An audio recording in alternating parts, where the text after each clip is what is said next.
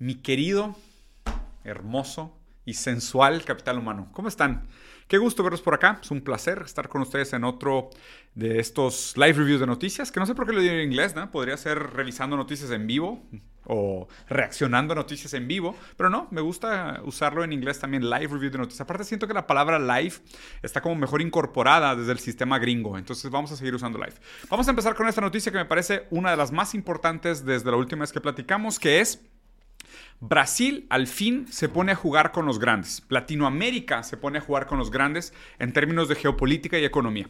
La semana pasada se hizo el anuncio de que Brasil por primera vez está haciendo un marco comercial para hacer transacciones con China y con Rusia con una moneda que no sea el dólar. Esto es una cosa sumamente importante, ¿no? Yo creo que aquí es de las cosas más eh, geopolíticamente estratégicas que ha hecho Latinoamérica en décadas, si no es para decir siglos, para librarse del yugo del imperio americano y de la manera en cómo el norte del mundo mantiene el sur del mundo sobreexplotado en lugar de subdesarrollado. No es que nosotros seamos subdesarrollados, es que estamos eh, sobreexplotados. Entonces, Brasil decide meterse a la cama económicamente con Rusia y China, lo cual detona pues, una serie de consecuencias sumamente graves y aparte pues vean inmediatamente la reacción que tuvo Estados Unidos, ¿no? Aquí el senador Marco Rubio hace este comentario que me parece fantástico y lo resume muy bien y aparte me da una felicidad y me da una tranquilidad tan increíble, me pone de tan buen humor escuchar estas noticias que me dieron ganas de compartirla con ustedes. Vean esto. Today, Brazil, in our hemisphere, largest country in the western hemisphere south of us, cut a trade deal with China. They're going to from now on do trade in their own currencies, get right around the dollar. They're creating a, a secondary economy in the world totally in están creando una economía secundaria porque van a empezar a hacer todos sus intercambios comerciales alrededor del dólar y sacándole la vuelta al dólar. Independent of the United States, we won't have to talk about sanctions in five years because there'll be so many countries transacting in currencies other than the dollar that, that we won't have the ability to sanction. Senador Marco Rubio acaba de decir que no tendremos que hablar de los dólares y de las sanciones en cinco años, porque van a haber tantos países haciendo intercambios comerciales en tantas monedas que hablar de sanciones con el dólar va a ser completamente ineficiente, lo cual me pone de muy buen humor. Esto para mí es lo importante que está por detrás de esta noticia. El hecho de que Estados Unidos durante muchísimo tiempo haya aplicado sanciones unilaterales en contra de los mejores intereses de los humanos que viven en los países que son las víctimas de esas sanciones económicas, ahora va a perder esta posibilidad. El hecho de que el dólar ya no sea la moneda hegemónica en el mundo, que exista la posibilidad de hacer esos intercambios en juanes, en en la moneda china, le permite al mundo también sacarle la vuelta a estas terribles sanciones americanas que han causado durante muchísimo tiempo tantísimo sufrimiento y tantísimo dolor. Por ahí no paran las repercusiones y por ahí no paran las reacciones de Estados Unidos. Otra senadora americana dijo, estamos profundamente preocupados por la transacción de Brasil y China a las monedas nacionales en los pagos mutuos. Se trata de una violación de los derechos de nuestros ciudadanos que cuentan con un tipo de cambio estable del dólar en el mercado mundial. Pero qué payasada. La verdad es que esto sí, qué payasada, ¿no? Como decir de que ahora que ustedes tienen un tipo de soberanía económica o que ustedes quieren hacer transacciones en una moneda que no es la nuestra, están poniendo en riesgo a nuestros ciudadanos. Ah, sí y toda la gente que ha muerto en los países que recibieron sanciones unilaterales por parte de Estados Unidos y fueron dañadas durante décadas al no tener acceso a los productos tan básicos como medicinas, alimentos y productos de limpieza, culpa de las sanciones unilaterales americanas que se planteaba a sí mismo como un tipo de policía mundial. Y ahora está preocupada de que, ay no, pues que ahora que van a hacer intercambios comerciales en una moneda que no es la nuestra, ponen en riesgo al buen ciudadano americano y con el dólar como un tipo de cambio estable. ¿Cómo, güey? Para la manera como se usaba el dólar como moneda internacional, nosotros lo que hacíamos simplemente era absorber la inflación americana. Nos vendían ellos su, su deuda infinita y su necesidad absurda de financiar el, crecimiento de los bancos y las empresas zombies y a nosotros nos vendían su, su, inflación en forma de deuda, güey. Y durante décadas así funcionó la economía para toda América Latina y para todo el resto del mundo que era eh, víctima de las, de las sanciones económicas americanas. Y ahora resulta que ellos se quieren posicionar como ellos son las víctimas de estas, de estas nuevas eh, oportunidades comerciales donde los países le sacan la vuelta al dólar. Pues claro que le van a sacar la vuelta al dólar, güey. Es como si un vato fue tu bully durante toda la secundaria y de repente tú te vuelves mamado y fuerte y el bully te dice que, oye, güey, pues que ahora que ya no te buleo, ya no tengo amigos. Es como que, vato, me trataste ojete toda la secundaria. Es que claro que te va a sacar la vuelta, ni modo que te abrace, güey. O sea, tan pronto me pueda librar de ti, lo primero que voy a hacer es librarme de ti. Me da muchísimo gusto por parte de Estados Unidos. Pero esto también lleva a un tipo de eh, ¿no? Que durante mucho tiempo, durante la época del macartismo, eh, existía lo que llamaban en Estados Unidos el Red Scare. Red Scare eran estas políticas de propaganda americana en contra de Rusia, y esto es muy común, van a ver incluso el oso en el bosque y, ¿sabes? Los malos de las películas siempre eran los rusos y el tema de la Guerra Fría, los espías, incluso en Rocky, ¿no? Que estaba el enemigo de Rocky, este eh, boxeador ruso que era malo y mataba y he dies, he dies, ¿no? Y entrenaba increíblemente y era una persona hasta cierto punto con un cierto nivel de honor y orgullo, pero siempre se ponían a los rusos contra los, como los malos. Ahora no. Ahora tenemos estas estúpidas obras de teatro que se llaman Shenmue, que te cuentan de lo hermoso que era China antes del comunismo, lo cual era completamente mentira. La gente se moría de hambre y la expectativa de vida antes del comunismo era como 34 años de edad. Pero aparte tenemos un nuevo tipo de propaganda, que es la sinofobia, ¿no? La, fobia a los chinos. Y incluso eh, este experto, McCarthy, presentó este, este, este comentario. Vean esto, dijo. China se está preparando para matar americanos y nosotros tenemos que estar preparados para defendernos. El Departamento de Defensa está haciendo preparaciones lentas pero seguras para oponerse al crecimiento de China. Este es realmente el juego a largo plazo que quiere jugar Estados Unidos.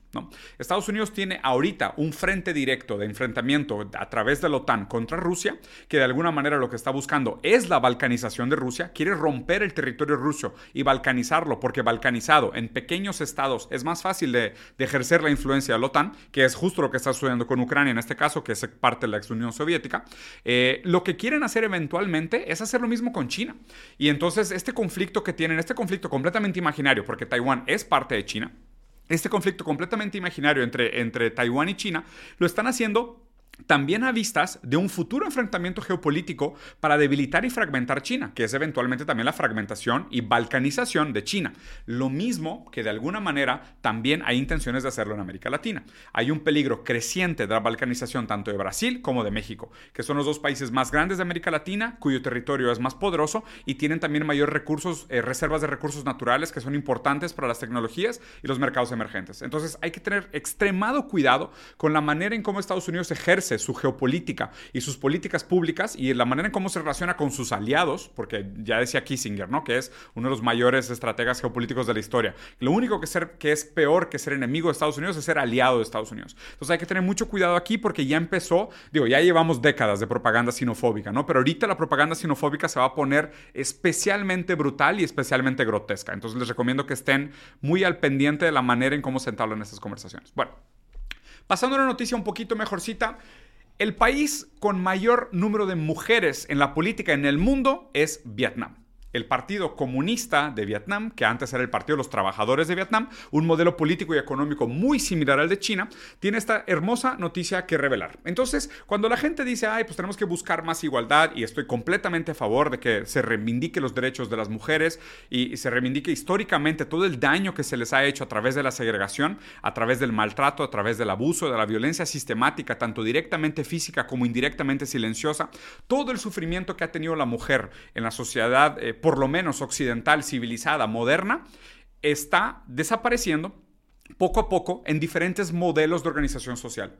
Entonces, lo que quiero decir con esto es que si en Vietnam en el Partido Comunista Chino tenemos el mayor número de mujeres presentes en la política y obviamente el número de mujeres presentes directamente en la política impacta el tipo de políticas públicas y el tipo de derecho por los cuales se pelea, ahí sí es donde vamos a ver un avance en la, en la condición real, material de las mujeres en la sociedad moderna.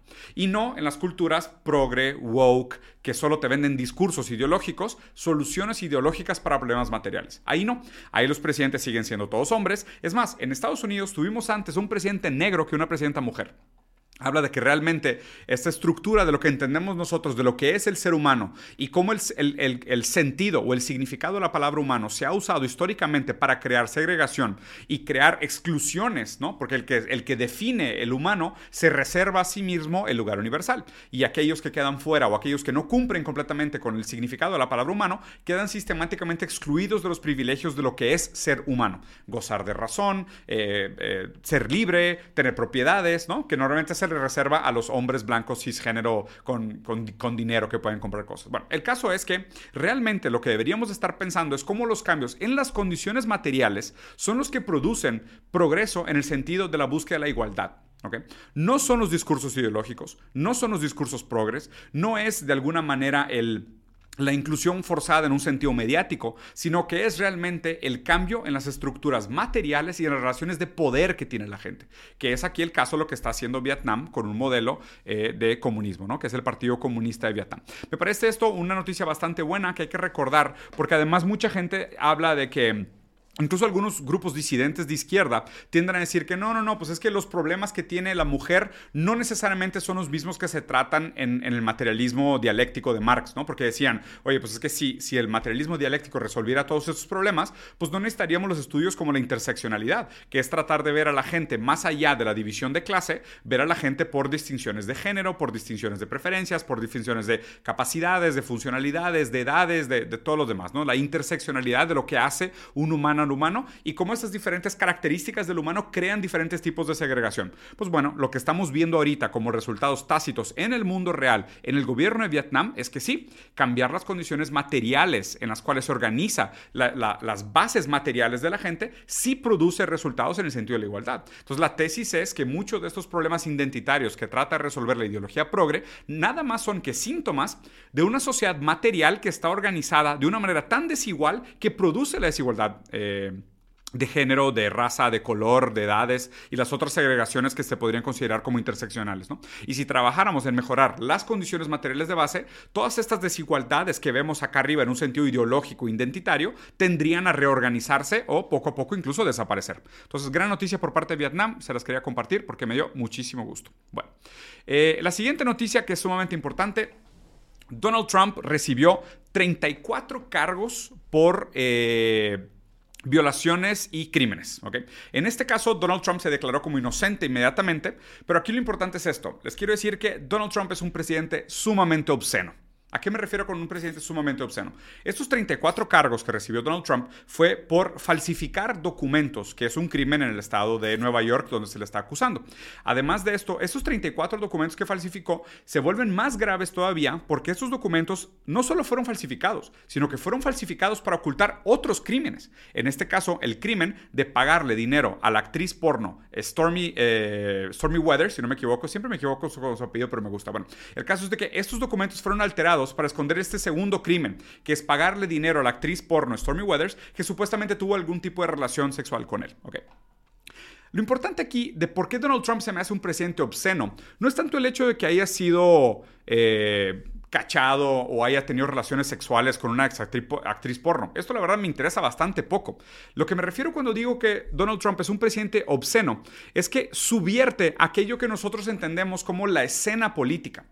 Y quiero que hagan conmigo durante un segundo esta distinción entre la escena y lo obsceno. La escena es la manera como ellos quisieran que nosotros entendiéramos la política. ¿Cuál es la escena política? La escena política son hombres blancos, ricos, en traje, racionales, prudentes, ponderados, dramáticos y pragmáticos, haciendo grandes consideraciones filosóficas profundas sobre el bienestar del pueblo, de la nación, el futuro, el progreso y la virtud. Esta es la escena de la política. Donald Trump es lo obsceno de la película. Porque Donald Trump es lo obsceno de la política. ¿Por qué? Porque nos muestra el otro lado de la política, lo que siempre fue la política. La política siempre fue un circo. La política siempre fue vulgar, la política siempre fue inmoral. Esta idea que tienen ellos de que son razonables, libres, democráticos y, ¿sabes?, y, éticos y justos para pensar en el futuro de la humanidad siempre fue mentira. Siempre fueron personas que a través de la injusticia, de la corrupción, del crimen, de la vulgaridad, de la muerte y del dolor ajeno, perpetuaron tanto su riqueza como su poder. Y Donald Trump viene a jugar un papel de pivote en esta historia, porque revela lo obsceno Revela que esto siempre fue mentira. Revela que la política siempre fue un circo. Entonces, aquí tengan mucho cuidado. No es que Trump sea un payaso político. Es que Trump revela que la política siempre fue un circo y todos los políticos son payasos. La diferencia es que Trump lo hace evidente. Lo hace enfrente a la cámara. No tiene ningún tipo de pudor al esconder su vulgaridad, su falta de moral, su falta de valores, su falta de ética. Que de nuevo, no lo hace distinto a los demás políticos. Lo hace idéntico a los demás políticos. Lo que los hace distintos es cómo ellos tratan su, obscenidad enfrente o detrás de la cámara. La obscenidad de Trump, al hacer, al hacer evidente la obscenidad de la política, es un fenómeno internacional. Aparte, no es solo un fenómeno americano. Esto lo vemos en muchos presidentes populistas, tanto de la izquierda como de la derecha hoy en día. Lo que hacen ellos es apelar al vulgo, al apelar a la vulgaridad del público masivo. Porque hoy en día, en la sociedad del espectáculo, lo que es importante de un líder político no es que tenga las mejores ideas, sino que sea más llamativo. Y es más, les voy a decir esto, en la sociedad moderna del espectáculo hay un crimen peor que ser inmoral, ser aburrido. Porque ser inmoral se te puede perdonar, ser aburrido no. Ser aburrido en la sociedad del espectáculo es imperdonable, porque aquello que es bueno aparece y lo que aparece es bueno. Y como estos son valores intercambiables, la espectacularidad es un sinónimo de valor social. Trump es un presidente profundamente entretenido, pero su manera de entretener es a través de revelar la propia inconsistencia interna de la política internacional. Y al portarse de esta manera obscena y subvertir aquellos valores de los políticos que se venden a sí mismos como serios, es lo que hace que este presidente sea tan, tan peligroso. Además, el momento histórico en el que se está tomando esta decisión es importante, porque además ya vienen elecciones otra vez en Estados Unidos en el 2024 y Trump es un candidato bastante fuerte. Y como Biden es un candidato sumamente débil, olvidable, que él sí tiene el peor pecado de todos, o sea, porque Biden es moral, pero es aburrido. Trump es inmoral, pero es profundamente divertido. Por eso les da tanto miedo Trump, porque Trump es obsceno, divertido y apela al vulgo de la masa. Entonces, de nuevo, no es tanto el problema de que Trump sea obsceno porque se haya acostado con una actriz porno que tiene un nombre como si fuera una tormenta tropical. No, su verdadero problema es que revela la realidad de la política internacional. Siempre fue un circo lleno de payasos inmorales. Y algunos de ellos más aburridos que otros. Y ahora, como siempre, vamos a acabar votando por los más entretenidos. Bueno, es el caso de Trump. Vamos a dejarlo por ahí. Eh, ahora, ah, esta estuvo buenísima también. Melon Brusk, mi billonario idiota favorito, junto con otros 1.100 profesionales, firmaron una carta muy preocupados por el futuro de la humanidad, diciendo, uy, nos tenemos que proteger porque la inteligencia artificial está avanzando demasiado rápido. Y digo, aquí la verdad es que nos podríamos meter un análisis muy interesante sobre los discursos del poder, como lo decía Lyotard en la condición posmoderna, donde estos discursos de estos sujetos supuestos del saber se venden a sí mismos como los dueños de la verdad y dicen, no, no, no, es que nosotros, los billonarios fundadores de estas empresas de inteligencia artificial, sabemos lo que es lo mejor para la sociedad. Entonces, frenemos la inteligencia artificial y cambié el logo de Twitter por Dogecoin porque tengo una deuda de 285 billones de dólares que tengo que pagar y necesito que esta criptomoneda, que por cierto es un esquema piramidal, suba de valor, ¿no? Entonces, háganos caso, nosotros sabemos lo que, lo que estamos haciendo, no nos conviene dejar el avance de la inteligencia artificial, nos conviene frenarlo, ¿ok? A lo cual mucha gente reaccionó de diferentes maneras. Es verdad que los avances tecnológicos siempre han levantado algún tipo de sospecha de los grupos de los pensadores de élite, como diciendo, uh, ¿qué va a pasar? También porque el crecimiento de esas tecnologías eh, restablece las relaciones de poder en un sentido básico del comportamiento de las sociedades. Hace que esa accesibilidad al conocimiento sea más democrática. Y esto sí produce un cambio a nivel masa, a nivel histórico, de cómo nos relacionamos incluso con la verdad, ¿no? Porque si alguien de plano tiene acceso a la inteligencia artificial y la inteligencia artificial contesta preguntas que antes no tenías acceso a las respuestas, pues de plano ahora tienes acceso a un conocimiento que te permite observar el mundo desde otro punto de vista. Claro, esto subierte o pone en riesgo por lo menos las estructuras sociales y las estructuras tradicionales de poder. Entonces es normal que aquellos que ya estén en una posición privilegiada se pongan conservadores. Y recuerdo aquí una frase que siempre me ha gustado mucho sobre la política. Los progresistas, al llegar al poder, se vuelven conservadores justo aquellos revolucionarios con las ideas más subversivas y más transformadoras sobre realidad, los líderes inspiradores, cuando llegan al poder y empiezan a ver su propia posición de privilegio en riesgo, se vuelven conservadores. ¿no? Porque es como que, ah, claro, quiero cambiar el mundo y sí, vamos a hacerlo todo diferente. Y la gente dice, sí, este güey quiere cambiar el mundo, este güey quiere hacer todo diferente. Como mi vida está horrible, voy a apoyarlo y voy a subirme a su discurso y a su tren del mame, chuchu, hacia el progreso. Una vez que llegan a una posición de poder, pues dicen, oye, pues igual ya no hay que cambiar tantas cosas, ¿no? Porque si cambiamos muchas cosas, pues igual mañana yo ya no estoy en una posición de poder. Entonces es muy normal que los progresistas, en cuanto llegan a posiciones de poder, se vuelven sumamente conservadores. Entonces no me parece tan raro que una persona como Melon Brusk, una vez que haya llegado al ser el hombre más rico del mundo y con las peores decisiones estratégicas, económicas y financieras de la historia documentada, ahora que se vea amenazado por el riesgo de la inteligencia artificial, digan, oiga, a ver, a ver, despacio, despacio, geniecito, que esto va demasiado rápido, no quiero que pongas en riesgo mi lugar. Por otro lado, un ex top guy, eh, Bill Gates, que aquí se ve como de 99 años de edad, pero seguramente se debe hacer transfusiones de sangre con bebés malayos vendidos en el mercado negro en, Deep Web, eh, aquí viéndose bastante, bastante decrépito, dijo, no, la verdad es que yo no entiendo por qué ustedes quieren frenar esto. La verdad es que la ganancia que produce el beneficio de inteligencia artificial puede ser bastante benéfico para la humanidad. ¿Por qué les asusta tanto, no? incluso puso mucho en riesgo, eh, puso mucho en evidencia la idea de decir, oye, y estos 1100 científicos, digo, pensando en, el, amplio espectro de lo que podría ser la comunidad intelectual internacional, pues ¿quién se creen para ser dueños del discurso de la verdad y el discurso del poder como para decirnos a nosotros que no vamos a tener acceso a esta información? que por cierto, Dígase de paso, el algoritmo de la inteligencia artificial, GPD chat y demás, hace muy bien el proceso de buscar y recopilar información previamente creada por otros humanos que no son la inteligencia artificial en sí. ¿eh? Lo único que estamos hablando es de una capacidad acumulada de la capacidad de programación y de la capacidad del capital intelectual humano socialmente necesario para su creación, que ahora es disponible para todos de una manera democrática, rápida y sumamente barata. ¿Por qué lo frenaríamos? ¿Okay? Bueno, pues aquí surgen dos noticias interesantes para pensar en contraste a esas dos posturas de Melon Bros contra Bill Gates, de los cuales ninguno de los dos me parece loable para nada, pero me parece interesante que se hayan puesto frente a frente en este caso.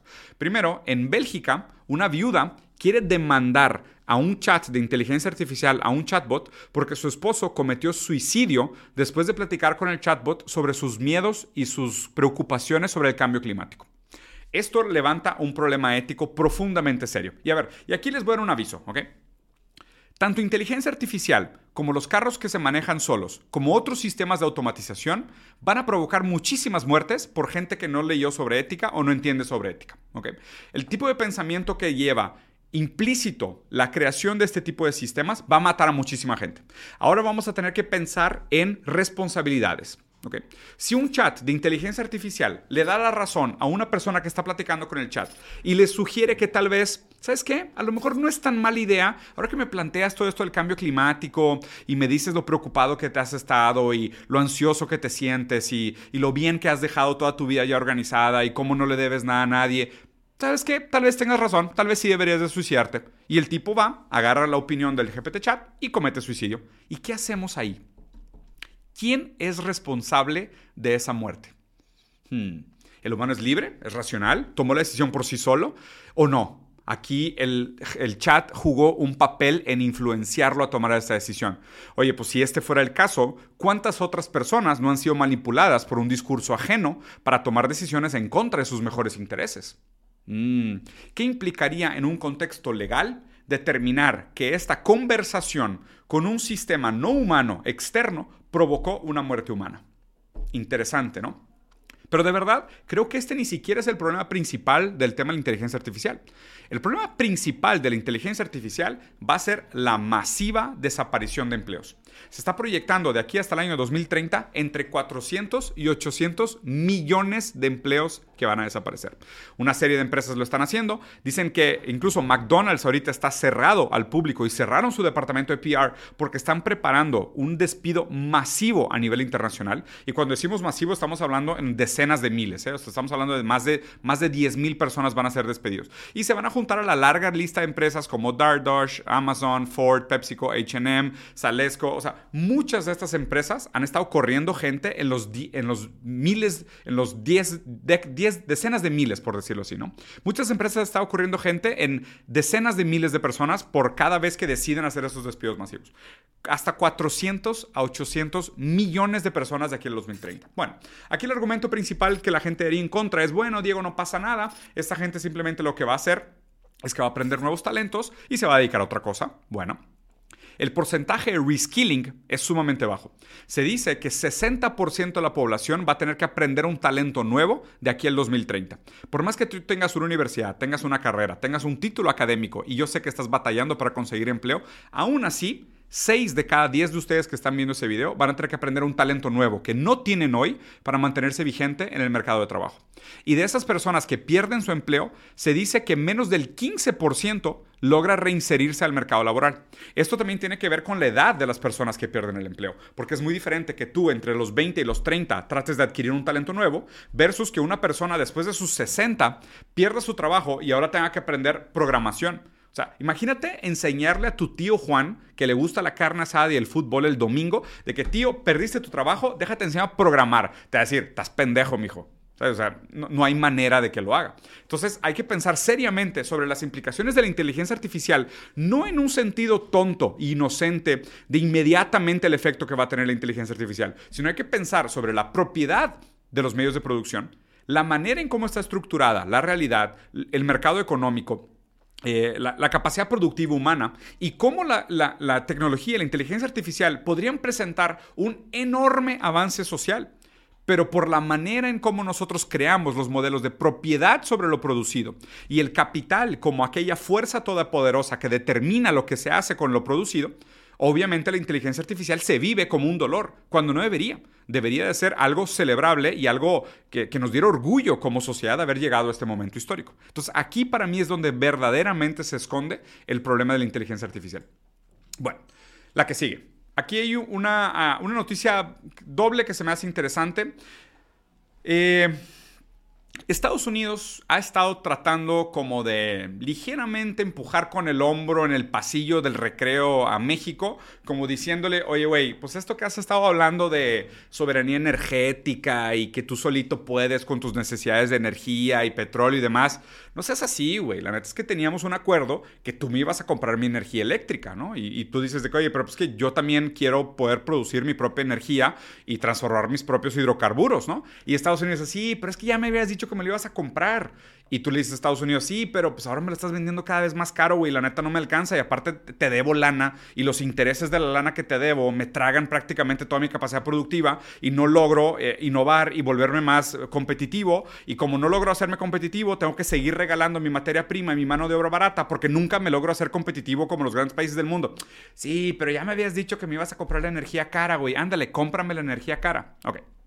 Este es básicamente el resumen a nivel metáfora de pasillo de secundaria de lo que está sucediendo entre México y Estados Unidos, pero no solo entre México y Estados Unidos, entre Estados Unidos y muchísimos otros países, porque la venta de energía es algo fundamental para la historia americana. Si no me creen que esto es algo fundamental geopolíticamente hablando, aquí les voy a enseñar un video de Condoleezza Rice, que es como otra metáfora bonita, ¿ok? Imagínense que hay una película de casi como de, detectives y villanos, ¿no? Y sabes que al final el villano, justo antes de apretar el botón rojo y soltar la bomba, cuenta su plan macabro, macabro ¿no? Su, plan malévolo. Y dice, mi plan siempre fue, jajajaja, endeudarlos. Y le pica el botón rojo y sale, sale una gran bomba. Aquí, la mala de la película, con Lisa Rice representando al imperio anglo, que es realmente la lógica sistémica del capital actuando a través de ella, ni siquiera creo que sea una persona inmoral directamente, sino que se compró tanto la ideología y la tiene tan introyectada como un discurso verdadero que es incapaz de distinguir sus actos y juzgar sus propios actos fuera de la lógica que condiciona sus decisiones. Pero aquí tenemos al villano de la película revelando sus planes malévolos, pero no al final de la película, sino en el trailer de la película. La película la estamos viviendo ahorita con la guerra de Ucrania y el hecho de que Estados Unidos esté presionando a, México para que no sea eh, autosuficiente en su capacidad eh, de energías. Cuando Lisa Rice en el año 2014 hizo este hermoso comentario sobre la estrategia de energías americanas. Y véanlo porque lo bueno es que tiene subtítulos. Uh, the Russian economy is vulnerable. 80% of Russian exports are in oil, gas, and minerals. Uh, people say, well, the Europeans will run out of energy. Well, the Russians will run out of cash before the Europeans run out of energy. And I understand that it's uncomfortable uh, to have an effect on business ties in this way. Uh, but this is one of the few instruments that we have. To, over the long run, you simply want to change the structure of energy dependence. You want to depend more on the North American energy platform, the tremendous bounty of oil and gas that we're finding in North America. You want to have pipelines that don't go through Ukraine and Russia. Uh, for years, we've tried to get the Europeans to be interested in different pipeline routes. It's time to do that. And so some of this is simply acting and acting as quickly as possible. Uh, Clarísimo, ¿no? Dice, la economía rusa es bastante vulnerable. Hasta el 80% de su economía depende de la exportación de energías en el, en el modo de... Eh, gas natural licuado, eh, hidrocarburos y otros tipos de energías. O, materia prima, commodities, por decirlo así. Y la verdad es que nosotros siempre nos ha molestado que Europa le compre tanto esas energías a Rusia, porque pues, nos, lo podría comprar a nosotros. Pero como realmente no existe libre mercado, y realmente el mercado nunca se va a regular solo y tal cosa no existe más que en la fantasía, la cabeza metafísica, un liberal que no sale de su cuarto y nunca tenía un problema en la vida real, eh, lo que tienen que hacer ellos es ejercer poder geopolítico para lograr sus intereses económicos. En este caso, ¿cuáles son sus poderes geopolíticos? La guerra, la intervención, eh, el, ¿sabes? El pegarle a AMLO en el pasillo del recreo y a otros presidentes para que se dejen llevar por los intereses americanos. Entonces aquí en este caso es lo que queremos hacer específicamente, y me encanta cómo lo dice, dice, me parece incómodo que tengamos que uh, influir de esta manera en los vínculos comerciales, pero son los instrumentos que tenemos a largo plazo. Eso es lo que hay que hacer. Lo que queremos es cambiar la estructura de la dependencia energética. Queremos que se utilice más la plataforma energética norteamericana. Tal cual. La, estrategia está clara desde, desde, el 2014. Desde el 2014, que lo dice aquí, digo, probablemente desde antes, ¿no? Pero la estrategia está claramente planteada en este video del 2014 de Condoleezza Rice, diciendo, claro, a nosotros nos queda clarísimo, nosotros tenemos una abundancia de petróleo y capacidad de producción de energía. El problema es que queremos venderlo más caro, pero la gente no nos compraría más caro porque Rusia lo vende más barato. Entonces, ¿cómo le hacemos para que nos lo compren a nosotros más caro? Sacamos a, a Rusia la jugada, destruimos sus, tuberías, hacemos intervenciones, hacemos guerra, los metemos en problemas, les ponemos sanciones económicas y usamos nuestro músculo, nuestro bullying geopolítico para obligar que los otros países nos compren energía clara, energía cara. Entonces, ¿qué pasa con esto? La importancia de la soberanía energética. ¿okay? Y no lo digo ni siquiera en un sentido partidario, porque saben que claramente no es así. Lo digo mucho más en un sentido de insubordinación fundante.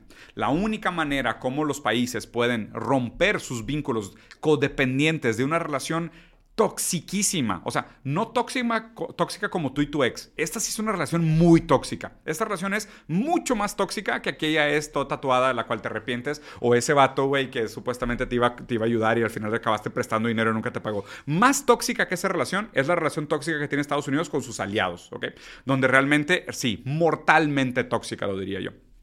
Esto revela desde el principio los planes que tenía Estados Unidos y pone bajo otra lupa, bajo una luz diferente, las intervenciones que han tenido a través de la OTAN en el conflicto entre Rusia y Ucrania, lo que están tratando de hacer en América Latina y obviamente las, los 76 golpes de Estado que han perpetuado en América Latina. Cada vez que nosotros decimos, sí, democracia, y Estados Unidos, sí, democracia, y nosotros, perfecto, votamos por un gobierno socialista, y Estados Unidos dice, ese tipo de democracia no, esa democracia no nos gusta, ese sabor de democracia no está aprobado en el menú, entonces van a hacer un golpe de Estado y te dan otro tipo de democracia en forma de un dictador reaccionario de derecha que se viste como si fuera militar y hace cosplay y la gente le encanta. Bueno, entonces ese, ese es el problema de Estados Unidos y la relación que tiene con la soberanía energética. Siempre que hablan de estos temas, más allá de simplificarlos en un sentido de, no, necesitamos más energía verde, es de que, dude, ahorita energía verde en un país que todavía no es competitivo a nivel internacional va a hacer que tu capacidad productiva sea menor y tus productos sean más caros si te comprometes a la energía verde antes de tiempo, puede sonar muy bonito en un sentido eh, climático y estoy de acuerdo que es un gran tema de discusión, pero a corto plazo lo que te va a hacer es menos competitivo y más dependiente todavía de la compra de tecnologías y energías de otros lugares. Mientras países como Estados Unidos se reserve derecho a no ser absolutamente nada sustentable y regresar a cosas como el carbón y la, energía quemada y, y todas estas cosas, ¿no? Pero bueno. Vamos a pasar a la última noticia del día y esta la verdad es que es tan predecible que digo, la verdad es que no tiene nada nuevo. El presidente Lazo en Ecuador está legalizando el porte de armas. Hmm. Bueno, aquí hay dos cosas interesantes. ¿Por qué un presidente legalizaría el porte de armas? ¿Okay? Que esto pasó con Bolsonaro en su momento en Brasil y ahora está pasando con Lazo en Ecuador. Hay una serie de factores contextuales, temporales y contingentes que explican el por qué estas cosas pasan en el momento que pasan y, qué es lo que se, espera obtener a cambio de esto que se le da al pueblo, ¿no? Porque esto definitivamente es un acto político, ¿no? Y de hecho es un acto, hasta yo consideraría, bastante populista. El decir, ahora, como nosotros tenemos un enemigo en común, que son eh, los narcotraficantes, el crimen organizado y la delincuencia, en, en contra de este enemigo en común voy a armar el pueblo. Bueno, dos cosas que son muy tradicionales del populismo, y de hecho esto lo expliqué en el video de la manufactura del consentimiento, que es el análisis mediático que hace Chomsky de la manera como funciona la política en la, etapa eh, de la sociedad del espectáculo. Dos cosas bastante comunes. Primero, encontrar un enemigo en común. Entonces aquí decir, yo no soy el malo, yo, no soy el yo soy el presidente, pero yo no soy el malo. El malo es el crimen organizado, el malo es la delincuencia, el malo son, es el narco, ellos son los malos. Entonces nosotros contra ellos. Pues inmediatamente tú como presidente te metes a la chusma, ¿no? O sea, a la chusma del pueblo bueno, del pueblo noble, ¿no? Y los malos son ellos. Entonces, encontrar un enemigo en común funciona muy bien como estrategia política para establecer esta dinámica de nosotros y ellos y tú ponerte del lado de los buenos. Esto también viene convenientemente en un momento que Lazo está siendo investigado por una serie de crímenes vinculados a la delincuencia y coincidentemente uno de los principales testigos acaba de fallecer en un atentado. Entonces es por lo menos un momento sumamente delicado para que, la, eh, para que el presidente Lazo haga ese pronunciamiento. El segundo punto importante a considerar de la manera como se hace este anuncio es algo que nos había advertido Maquiavelo. Maquiavelo, en su libro clásico El Príncipe, que de hecho hermoso libro del cual tengo dos copias, pero esta es mi copia favorita, Maquiavelo en su libro El Príncipe dice que cuando tú conquistas un territorio nuevo, o tienes desconfianza por parte de la gente gobernada, una manera de recuperar su confianza es permitirles que mantengan la propiedad de sus armas. ¿Por qué? Porque permitir al pueblo que mantenga la propiedad de sus armas da la ilusión de que el pueblo tiene aquello que necesita para defenderse del autoritarismo del gobierno. Y en caso de que el gobierno se vuelva demasiado poderoso y venga por sus libertades individuales, el pueblo se puede defender. ¿Por qué? Porque el pueblo está armado. Entonces, eh, darle armas al pueblo es ponerlos de tu lado. Ponerlos de tu lado contra un enemigo común y además diciendo, oye, pues que este presidente no puede ser tan malo o este presidente no nos tiene miedo porque nos está dando armas. ¿No? No nos, daría, no nos daría armas si nos tuviera miedo, porque si nos tuviera miedo, lo que nos quisiera es desarmado. Este presidente nos quiere empoderados, ¿no? o sea, capaces de defendernos nosotros solos. Digo, claro, en una situación real, el momento que el ejército sale a la calle con tanques, te das cuenta que tu pistola Magnum no sirve absolutamente nada, pero como fantasía funciona muy bien como fantasía encuentra en contra de un enemigo en común y en contra de una, de una supuesta eh, insurgencia o dominio autoritario del gobierno, en ese sentido funciona muy bien la narrativa populista de armar al pueblo bueno para ponerlo de tu lado. Entonces, esto me parece muy interesante por tres motivos principalmente. Primero, el, timing, o sea, el momento en el que se hace, o sea, el presidente está siendo acusado de un crimen, desaparece el testigo clave.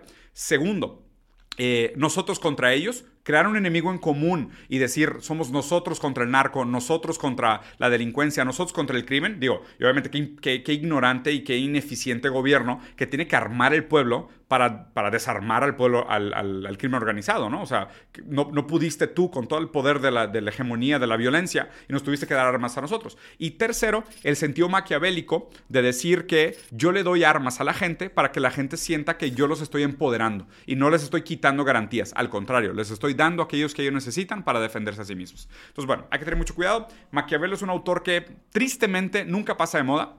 Y ahora yo lo pondría junto con Baudrillard, en este sentido la sociedad espectacular, en donde tenemos que tener mucho cuidado con cómo vemos las noticias, pero ya ven que de vez en cuando entre estas facetas que se presentan a, a nosotros como verdades, que no son verdades, realmente son verosímiles, son símiles de la verdad, no son verdaderas, son verosímiles se presentan a sí mismas como verdaderas, pero no lo son. Entre los quiebres de las noticias verosímiles, podemos ver un poquito el mundo real. Nada más hay que ponerle mucha atención. Muy bien, capital humano. Los dejo por acá. Por mí es suficiente. Me duele la garganta. Necesito tomarme un electrolit para refrescarme. Espero les haya gustado. Dejen como siempre sus comentarios. A rato va a estar en YouTube. Y si acabo de grabar unas cosas que tengo que grabar ahorita, regreso para eh, jugar videojuegos y dispararle a la gente en la cabeza para desquitarnos, pero en un mundo digital. ¿Vale? Cuídense mucho. Adiós.